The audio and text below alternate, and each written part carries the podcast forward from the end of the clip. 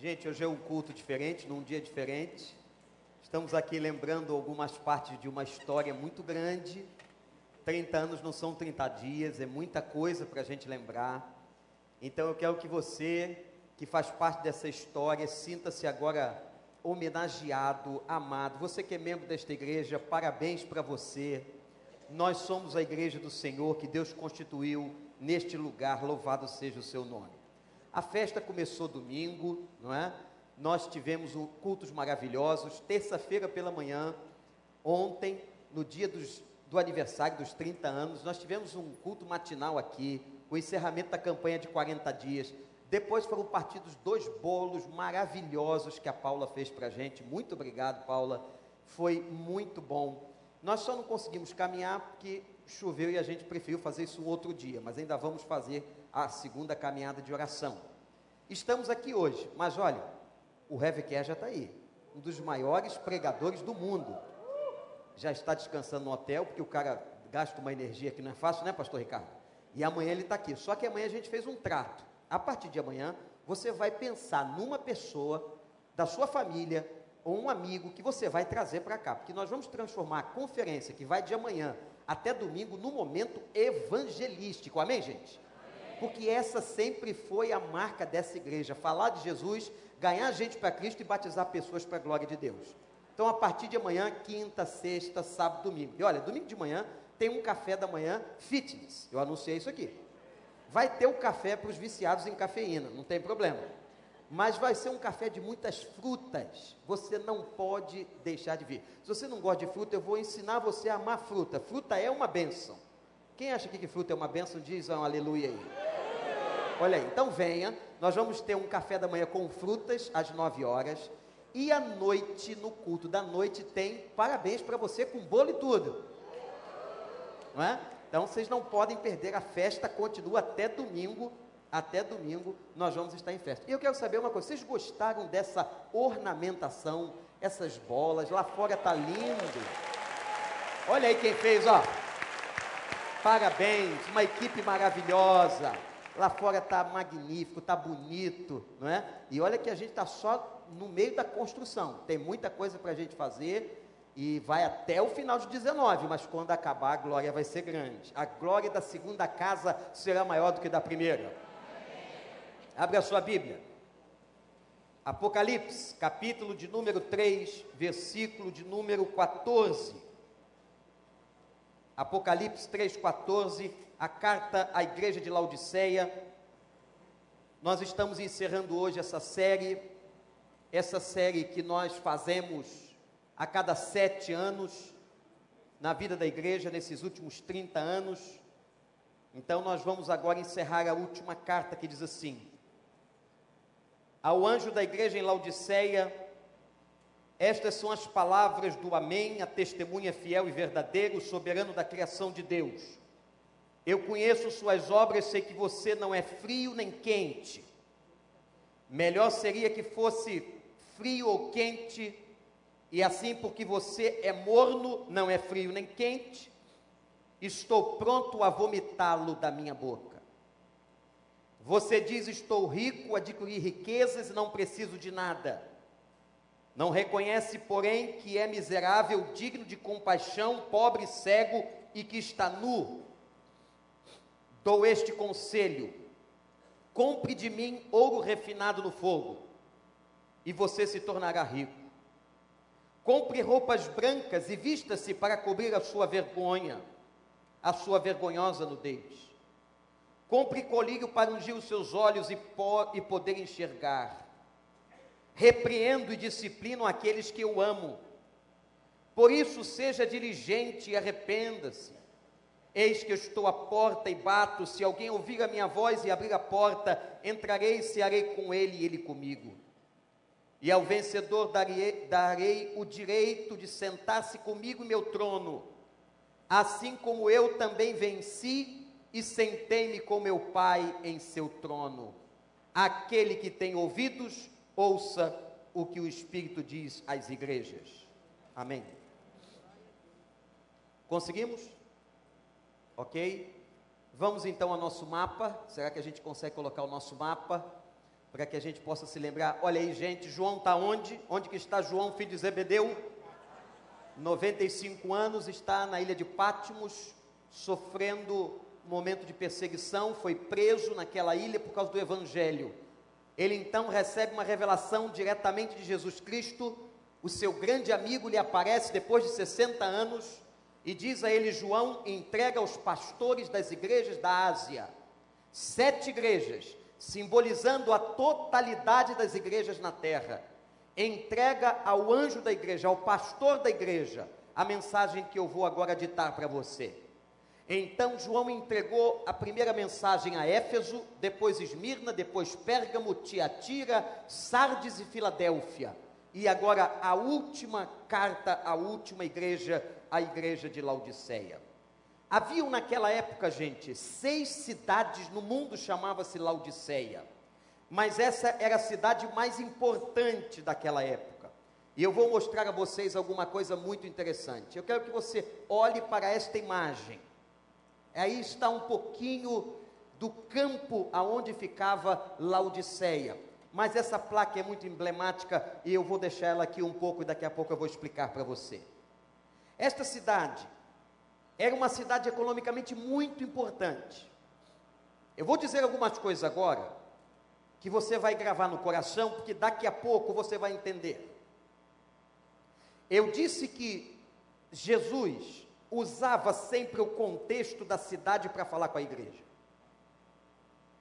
Porque a igreja passava situações que se assemelhavam muito às situações da própria cidade.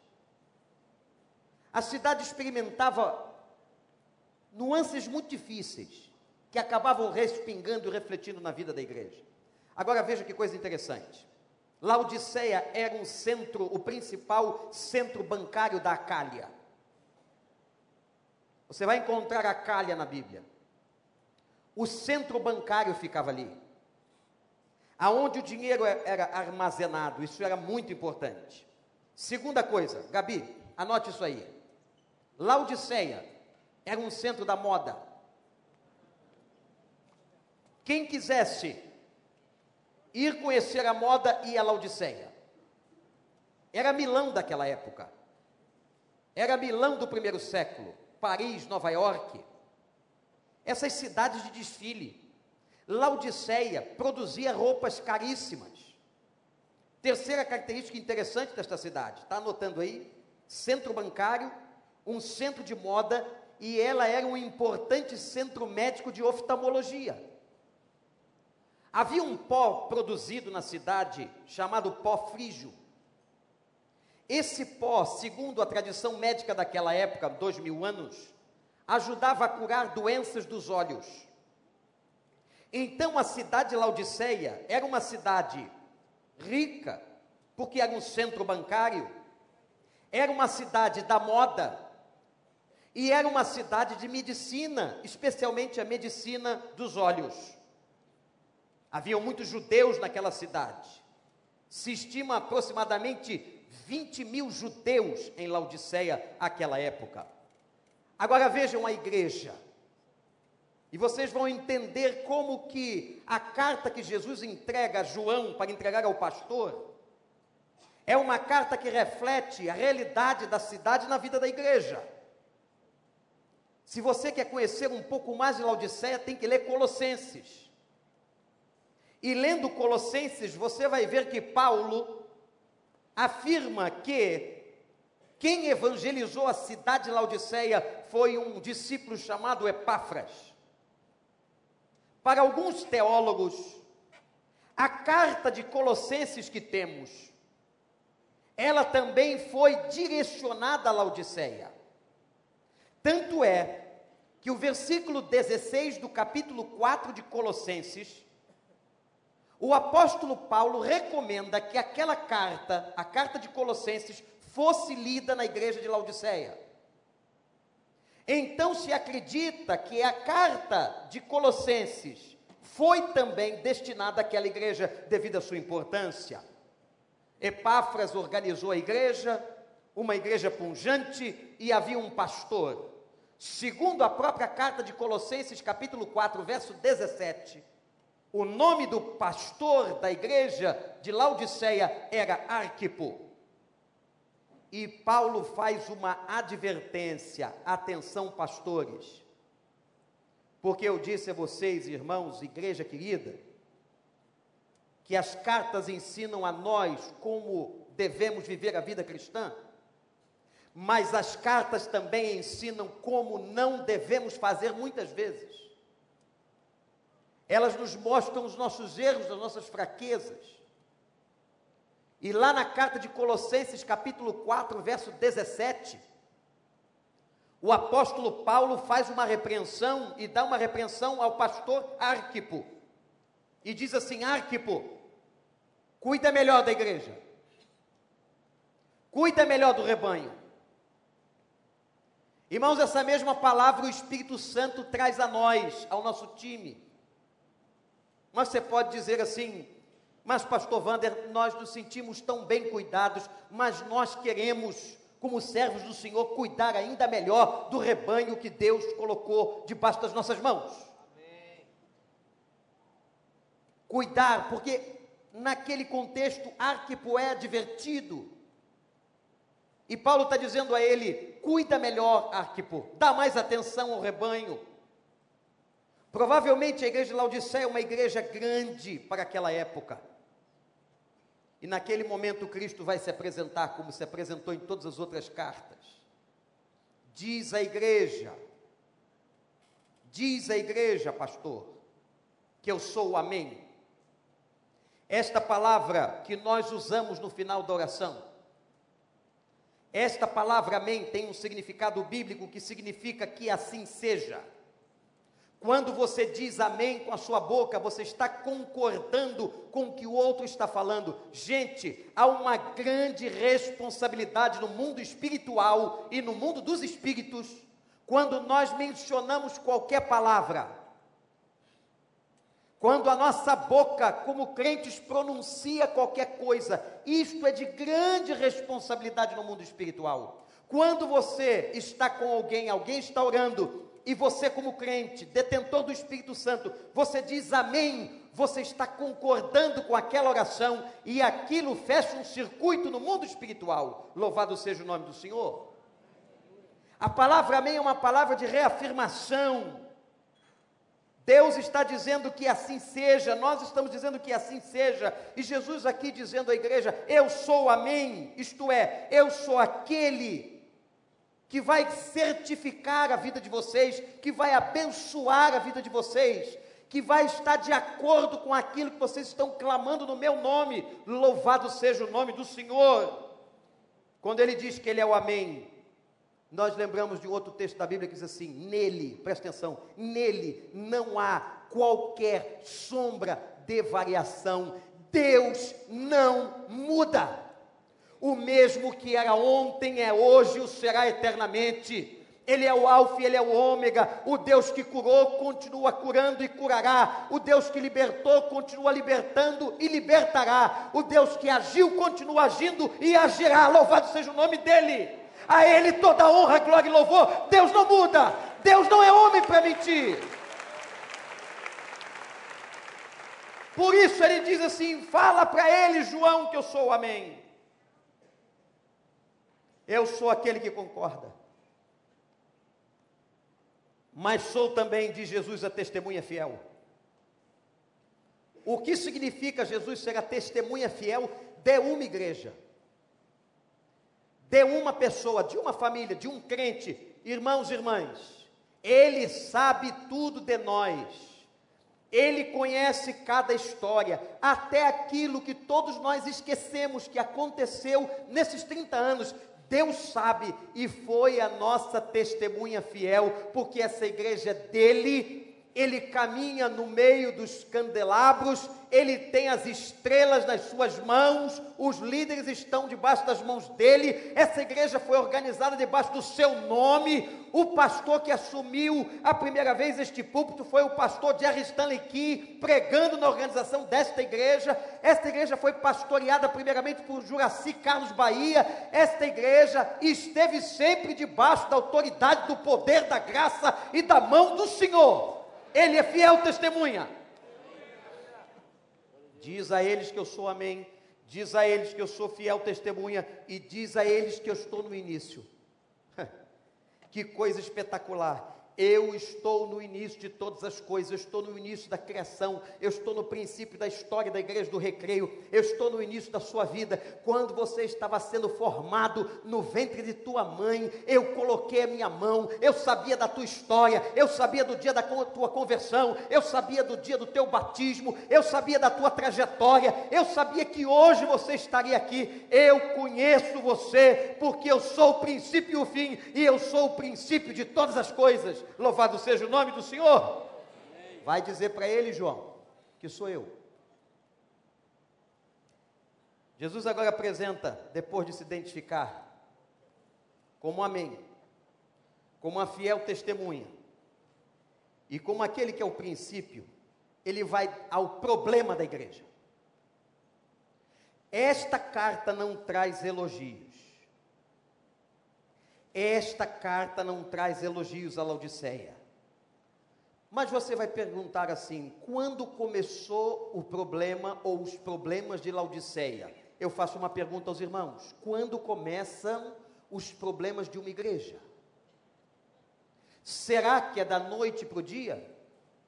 Lembram do conselho de Paulo em Colossenses? O conselho de Paulo a Colossenses falando para que houvesse advertência em Laodiceia. Quando Paulo advertiu Arquipo, pastor da igreja, isto significa que já naquela época, 30 anos antes desta carta, irmãos, 30 anos antes desta carta, a igreja começara a apresentar alguns problemas. Os problemas de uma igreja não começam da noite para o dia, mas eles vão crescendo e tomando vulto, por isso o Senhor diz a nós: vigiem. O que hoje é vitorioso, amanhã pode ser fechado. O que hoje é glorioso, amanhã pode ser escárnio. Se nós não formos permanentemente fiéis a Deus. Amém, igreja? Amém. Qual era o problema da igreja de Laodiceia? Anota aí no coração, o problema era esse: mornidão espiritual. Eles não eram nem quentes nem frios. Uma pessoa que não é crente ou que não é quente e nem é fria. Ela vai na igreja, não vai? Ela bate o ponto, ela até dizima mas ela constantemente está oscilando entre o alto e o baixo. Ora, ela está de uma maneira a fazer a sua devoção, suas promessas, seus votos, e de repente ela passa pela porta, alguma coisa acontece, o mau testemunho vem no trabalho, o descompromisso com Cristo, o abandono da fidelidade e até da casa do Senhor. Essas coisas de uma maneira estranha, eu diria até que meio que esquizofrênicas, acontecem na vida de muitas pessoas. E Jesus faz uma advertência interessante: eu tenho vontade de vomitar-te da minha boca, Laodiceia. Porque se você colocar água morna na boca e tentar engolir, você terá ânsia de vômito. Eu fui pesquisar a palavra quente e frio no grego, aqui.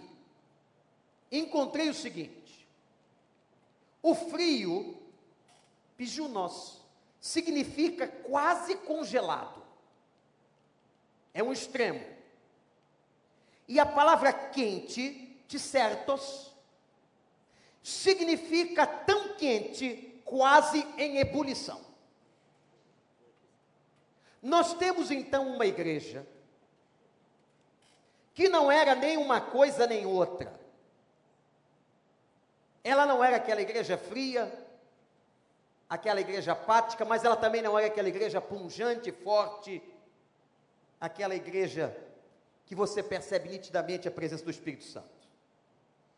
E porque és morna, e porque você fala uma coisa e daqui a pouco faz outra, e porque você, ora está quente e amanhã está frio, e porque você sofre de uma instabilidade espiritual tremenda, e porque você lê a Bíblia uma semana, mas só volta a lê-la daqui a três meses, e porque você ora, às vezes quando se lembra, e porque você dá testemunho quando lhe é conveniente, você é morna, e eu tenho vontade de vomitar.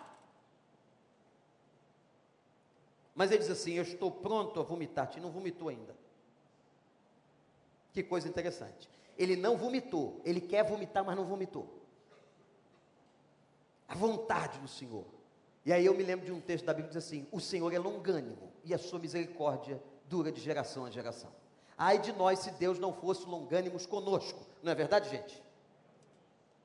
Qual era a causa dessa mornidão? Tinha uma causa.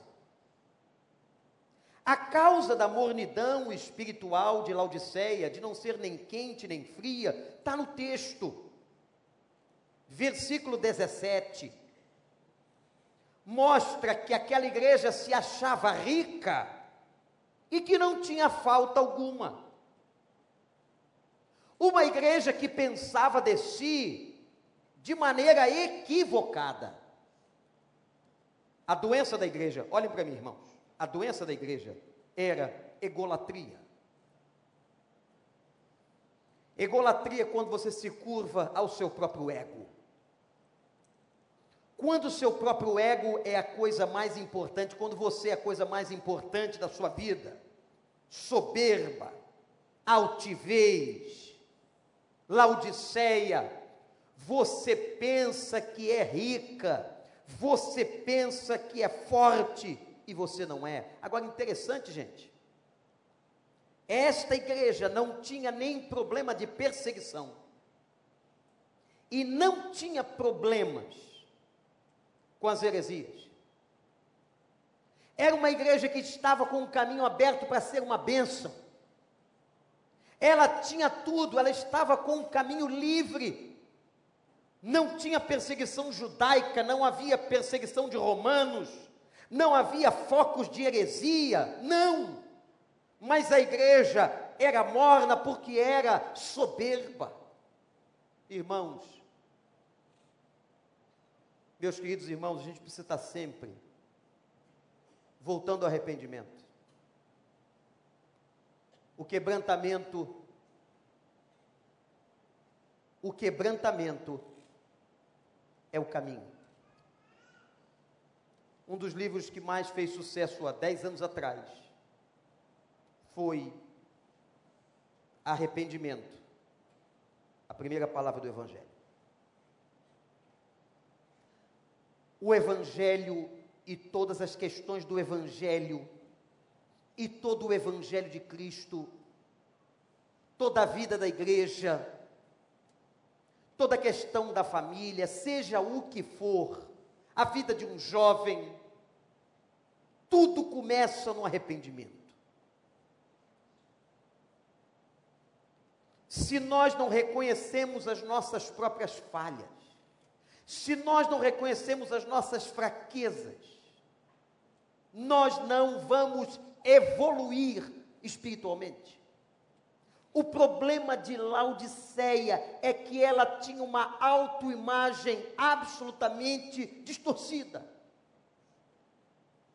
Ela se via rica, forte. E vem então o diagnóstico de Deus. E que nunca, irmãos e irmãs, a nossa igreja ouça um diagnóstico desse. Nunca. Que Jesus mandou João entregar o seguinte: diz a Laodiceia que ela é pobre, cega e nua. Ah. Olha como Jesus vai de encontro à situação da cidade e o contexto da igreja. Lembram do que eu disse da cidade? A cidade era um polo da moda, a cidade era um polo do pó oftalmológico, chamado pó frígio, que curava tanta gente, e a cidade era o centro bancário da Cália. Jesus vai dar um diagnóstico totalmente contrário àquilo que eles pensavam de si, dizendo: Você não é nada disso, Laodiceia, você é pobre.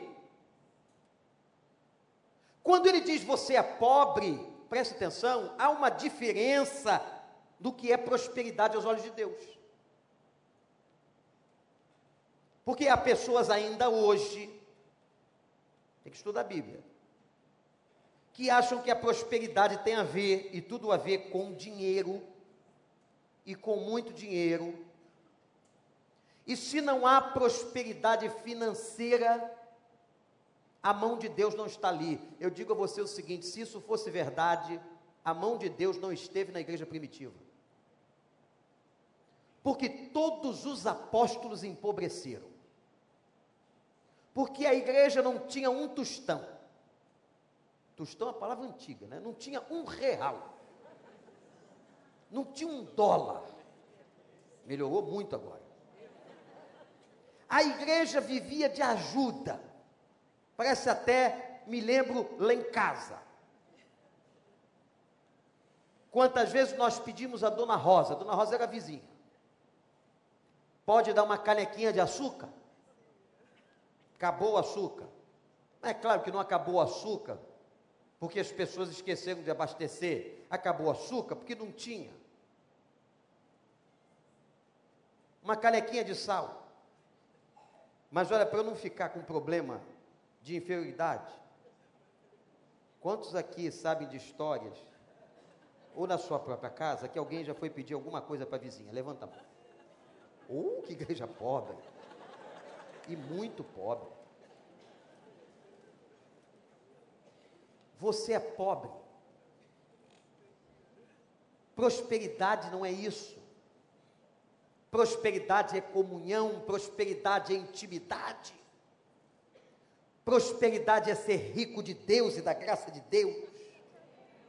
Quantas pessoas nas comunidades pobres da cidade, nas favelas dos morros, que não tiveram, não terão prosperidade material até morrer, mas são barracos e casas e gente abençoada e rica da graça de Deus e consegue cantar com a vassoura na mão. Você não canta nem com duas máquinas de lavar e uma de passar. Gente que reclama tendo tudo. Sabe por que, que tem gente que reclama tendo tudo? Que não entendeu a coisa mais importante da vida não é o dinheiro, é a presença do nosso Cristo, é a abundância de Jesus. Igreja de Laodiceia, você é pobre, mas você também é cega. Eu não sei o que é pior. Porque o problema da cegueira, gente, quando tem uma igreja que não tem visão,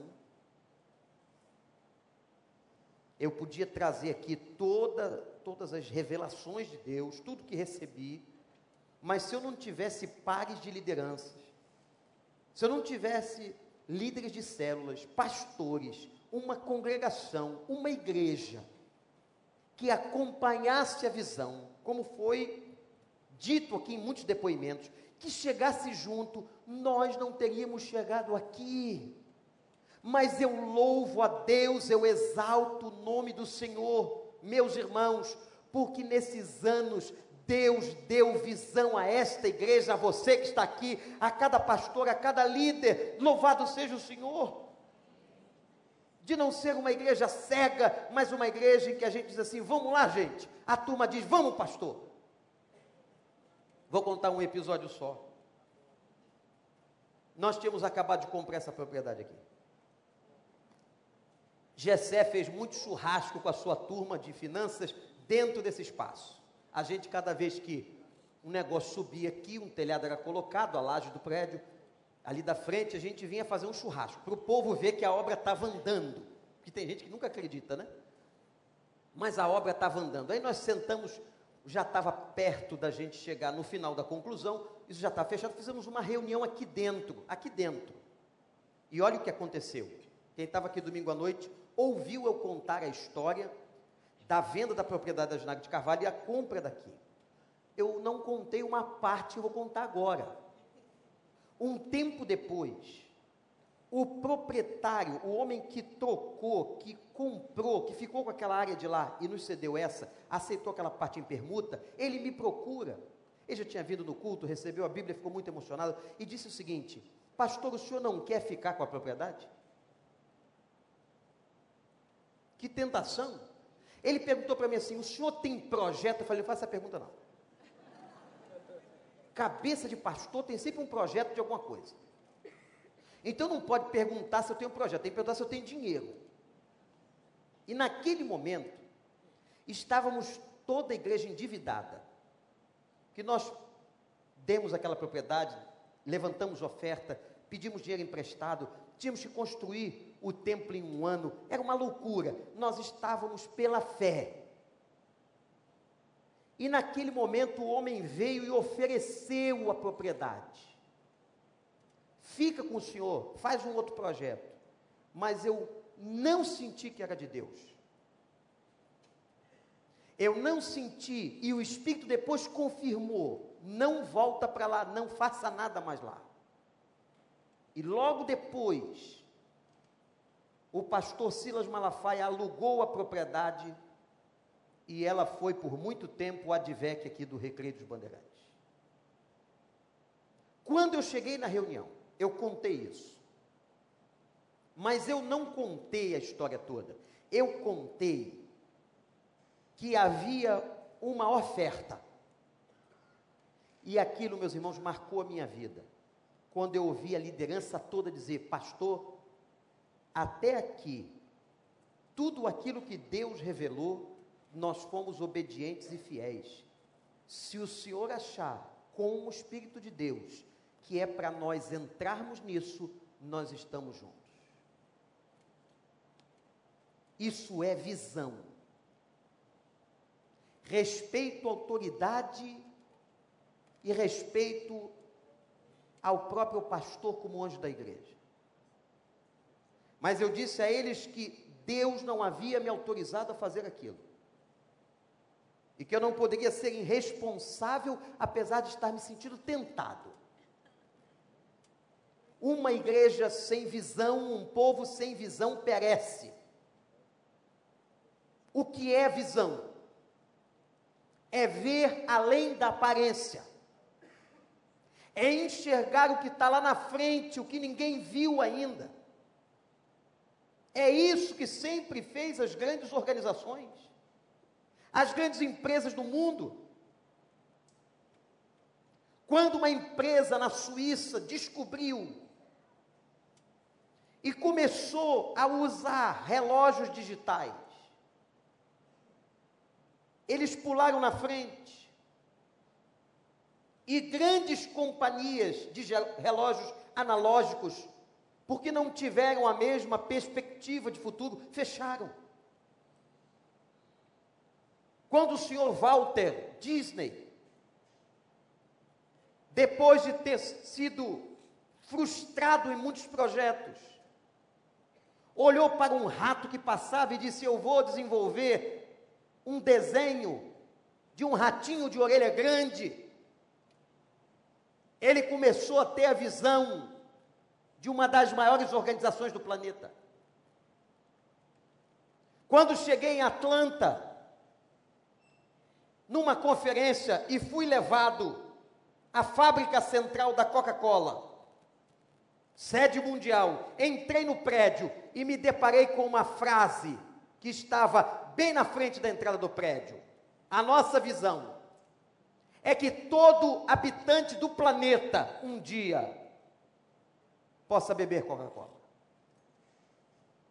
A visão de ousadia, e quando eu li aquilo, eu disse: se nós crentes tivéssemos a seguinte imagem, que dentro de alguns anos todo habitante da terra bebesse da água da vida. Porque eles queriam dar Coca-Cola, nós temos a água que satisfaz, a água da vida. As melhores e maiores e mais desenvolvidas igrejas do planeta, as maiores e mais desenvolvidas organizações do planeta são organizações de visão. Que estão vendo lá na frente, que estão andando um pouco à frente de muita gente. Laodiceia, você é pobre, você é cega e você está nua. A ideia de nudez no Velho Testamento, presta atenção, é a ideia de desonra. Uma pessoa nua era uma pessoa desonrada. Quando as vestes eram rasgadas, quando as vestes eram tiradas, como foram tiradas de Cristo, quando as vestes foram partidas, aquilo era um movimento de desonra ao nosso Senhor. Laodiceia, você pensa que é rica, mas você é pobre. Você pensa que é forte, mas é fraca. Você pensa que está bem vestida, mas está nua. Você pensa que está vendo, mas é cega. Conselho de Jesus. E aqui o conselho é para nós. Porque, em nome de Jesus, faz essa oração comigo. Nunca nós ouviremos do Senhor um diagnóstico desse sobre esta igreja.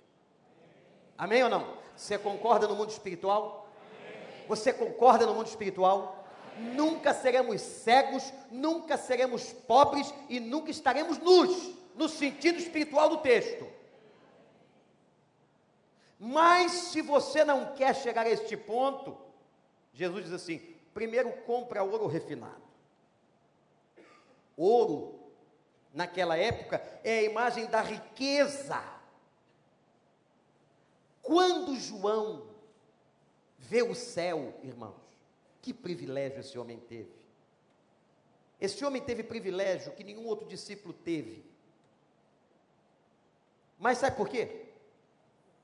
Porque esse homem foi o homem mais íntimo de Jesus. E é verdade, quem mais tem intimidade com Jesus acaba gozando de privilégios, acaba encontrando tesouros, acaba encontrando momentos inimagináveis. Você quer ser presenteado, meu irmão? Você quer encontrar as insondáveis riquezas de Deus? Seja íntimo, ande com Deus como Enoque, busque a face do Senhor. Aquele que me busca, me encontrará. Quando João viu o céu, ele não tinha palavras para descrever, gente.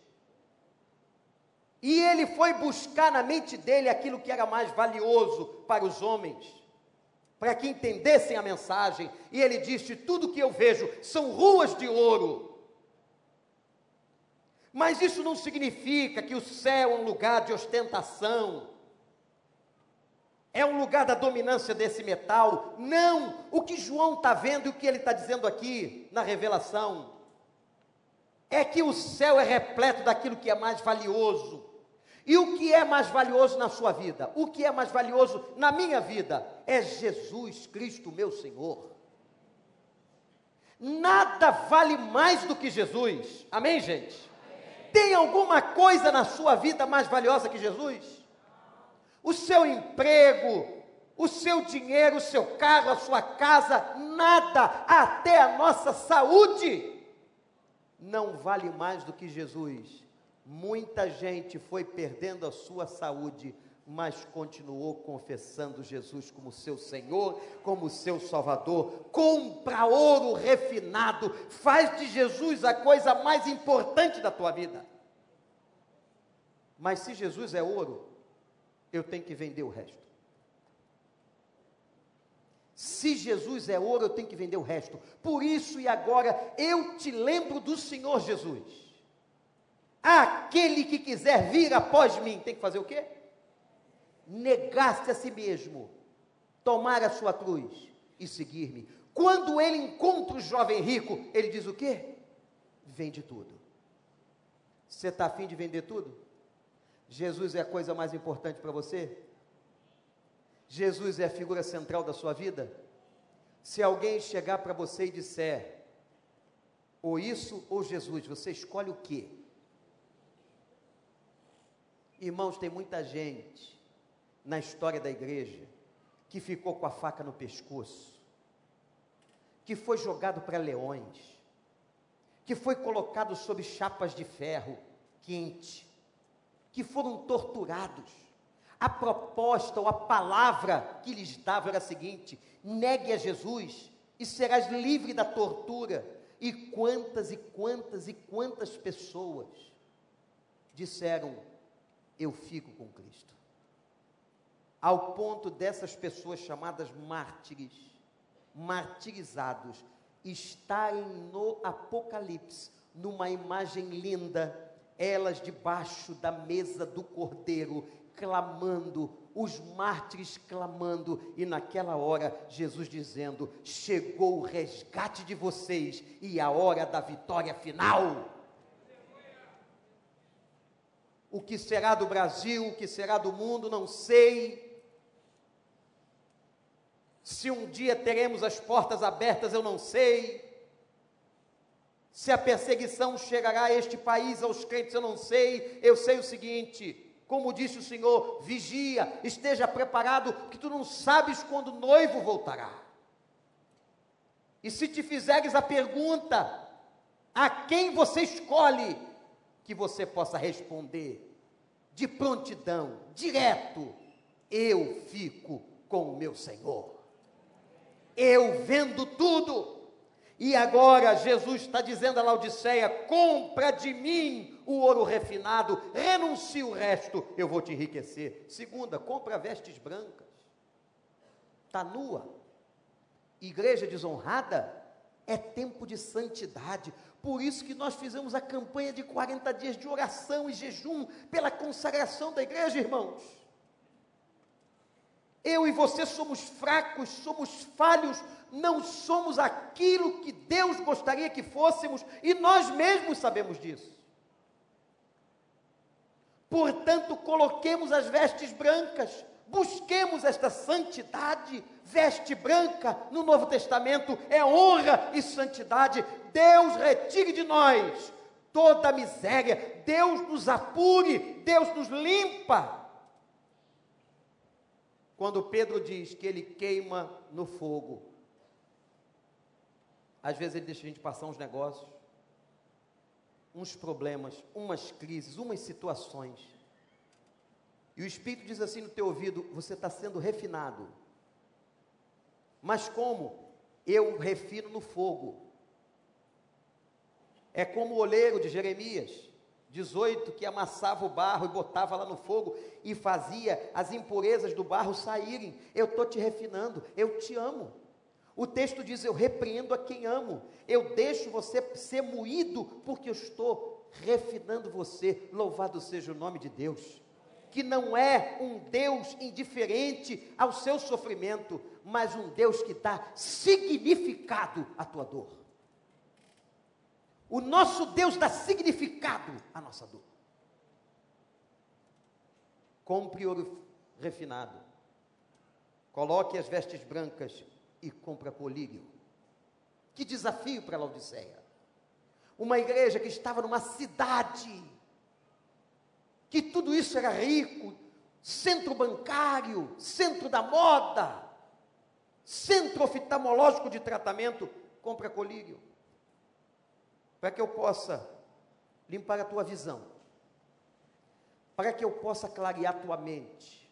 Gente, tem horas que a mente fica obnubilada que fica igual ficou ainda agora aqui uma fumaçada, que não dava para a gente enxergar. A gente que é mais velho não enxerga no meio da fumaça. Jovem vê tudo, eles têm olho biônico. Agora nós não. Ainda mais é tóxico que mata pastor também essa fumaça. Mas a gente tem que ceder essa juventude, né, pastor Paulo? Essa geração de visão. Compra ouro refinado, bota a veste branca, e tenha certeza de que eu vou te honrar. Eu vou te dar colírio e limpar tua vista. Senhor, não estou entendendo nada, não estou vendo direito. Coloca o colírio santo. Eu não estou compreendendo essa situação. O que está acontecendo aqui? Eu quero dizer uma coisa para você. Olhe para cá. Toda questão da vida de um crente, falando do crente, tem como causalidade última o mundo espiritual. Não esqueçam disso. Probleminha, a crise, até uma situação no carro. Porque a Bíblia diz que todas as coisas cooperam e nelas todas têm propósito. A vida do crente tem governo. Às vezes, meu irmão, minha irmã, está acontecendo um negócio, você não enxerga, não está entendendo, não está compreendendo. Vai para a oração e pede o colírio de Apocalipse. Mas não adianta que não vais encontrar na farmácia, vais encontrar no joelho. Vais encontrar no joelho. Eu posso pregar esse texto quantas vezes for, mas tem sempre algo novo que salta da palavra. E eu tenho que me ajoelhar, como fiz há pouco, no banheiro, e pedir: Senhor, tira a nuvem para que eu veja e transmita a tua revelação, para que eu entenda. Você sabe qual devia ser o maior problema de Moisés? Era decidir para onde ir. Imagina, mais de um milhão de pessoas saíram do Egito. Imagina todo mundo buzinando no ouvido dele. Não, vai por aqui, vai por ali. Não, está faltando carne. Você não viu que está faltando carne? Por que, que tirou a gente do Egito? Ué, mas não foi vocês que pediram para sair do Egito? Foi, mas por que tirou a gente de lá? Mas não foram vocês que oraram, que clamaram ao Deus de Israel para que o Senhor libertasse? Foi, mas a gente quer voltar. E Moisés, louco, dizendo: Eu vou para onde, Senhor? Ia lá para cima do monte, ficava 40 dias, quando voltava a situação estava pior, tinha bezerro de ouro. O povo idólatra, para onde? Se nós não colocarmos o joelho no chão, pedimos a graça de Deus e o colírio para Deus limpar, a gente não sabe para onde vai, qual decisão toma.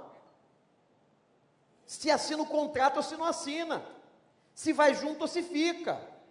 Por quê? Porque falta visão.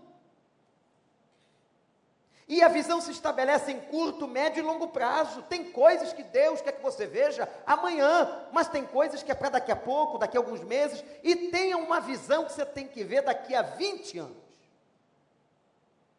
A equipe se sentou semana passada e a gente começou a orar e a conversar, pensando pelo menos nos próximos três anos da vida dessa igreja, pedindo a Deus, Senhor, revela para onde a gente vai, o que a gente vai fazer, como que nós vamos trabalhar, como que nós vamos executar a tua vontade?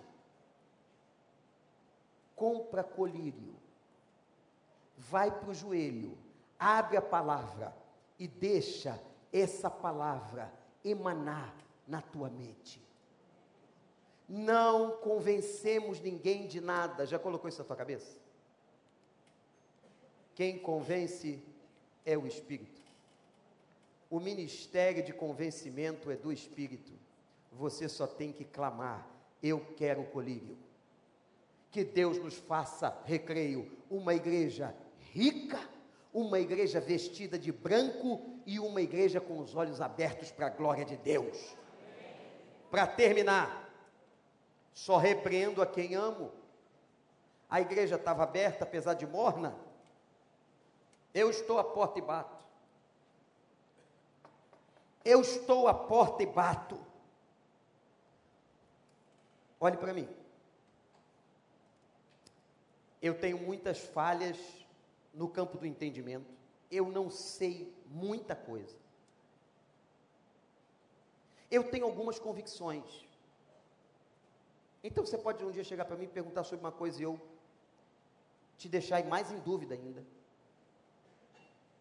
Mas uma certeza eu tenho. Que o Espírito Santo colocou na minha vida, me deu me entregou, e eu tenho visto é realidade na vida. E a verdade é a seguinte: a revelação é a seguinte: Deus não arromba portas. Às vezes, irmãos, esse negócio da gente ficar dizendo, não, que Deus vai fazer, Deus vai fazer. E Deus está esperando que você tome a iniciativa, que você se levante e vai se lavar no tanque de Siloé. Que você recolha a maca agora. Quantas vezes ao doente ele dava a ordem condicionada: eu vou te curar, mas vai se lavar. Eu vou te curar, mas toma teu leito e anda. Eu vou te curar, mas vem até aqui com a tua capa e eu quero falar contigo. Deus não arromba portas, Deus não obriga ninguém. E às vezes, meu irmão, minha irmã, você está perdendo tempo achando que aquele momento é para ação de Deus, mas aquele momento é Deus esperando de você um ato de obediência. Tem coisa que não tem que esperar Deus, tem coisa que tem que obedecer, mesmo contra a sua vontade. Senhor, pode falar que ele não fica chateado, não. Eu não concordo contigo, eu não quero fazer, minha carne não quer fazer, mas eu vou fazer por obediência. E eu vou dizer uma coisa para você: Deus vai te honrar. Bater a porta é um Deus que insiste, é um Deus que não desiste. E como diziam os velhos evangelistas, a fechadura dessa porta está só pelo lado de dentro. Ninguém abre o coração de ninguém. É só a pessoa convencida pelo Espírito que pode abrir a porta e dizer assim: entra, Senhor, e ceia comigo. Irmãos, cada homem, cada mulher é senhor do seu próprio coração. Eu estou à porta e bato. O Deus Criador respeita o arbítrio respeita a decisão, respeita a volição, respeita você. E ele pode estar dizendo: venha, mas ele vai te respeitar. Vai e ele vai te respeitar. Ele vai esperar você dar o passo. Mas ele promete aqui: se você abrir a porta, ele vai entrar e vai cear. Sabe o que significa isso? Ele vai ter um jantar de intimidade com você. Louvado seja Deus. Você vai comer dos mistérios do Senhor. Você vai comer com a graça do Senhor. O pão e o vinho. Você vai comer na intimidade do Senhor. Sentarás comigo no meu trono. Sentarás comigo no meu trono, eu te honrarei e te darei. Quem senta no trono é porque teve triunfo final. O rei só sentava no trono quando ele tinha a vitória final. Sabe o que Jesus está dizendo? Se você for fiel sempre a mim, Laodiceia, você se sentará comigo no meu trono, serás triunfante e assumirás a vitória. Quero lhes dar uma notícia triste. A igreja de Laodiceia não existe mais. Foi vomitada. Agora eu volto à foto e com ela eu encerro. Quando estávamos na Turquia e chegamos a Laodiceia, tivemos uma decepção, porque aí está Laodiceia. Há poucos anos atrás, muito poucos anos, o governo turco autorizou o início das escavações arqueológicas. Laodiceia não era pesquisada. Laodiceia era a única que não era investigada.